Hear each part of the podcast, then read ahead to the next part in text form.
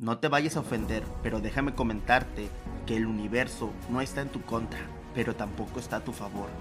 Odio estallar la burbuja en la cual has vivido muy cómodamente todos estos años, pero al universo no le importa lo que tú hagas o no hagas. Solo tú estás a cargo de darle propósito a tu vida.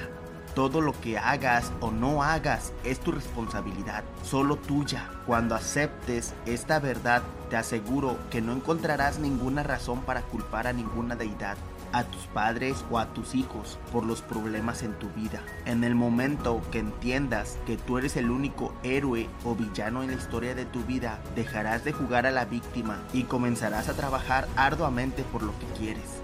Deja las excusas a un lado y asume el 100% de la responsabilidad de tu vida.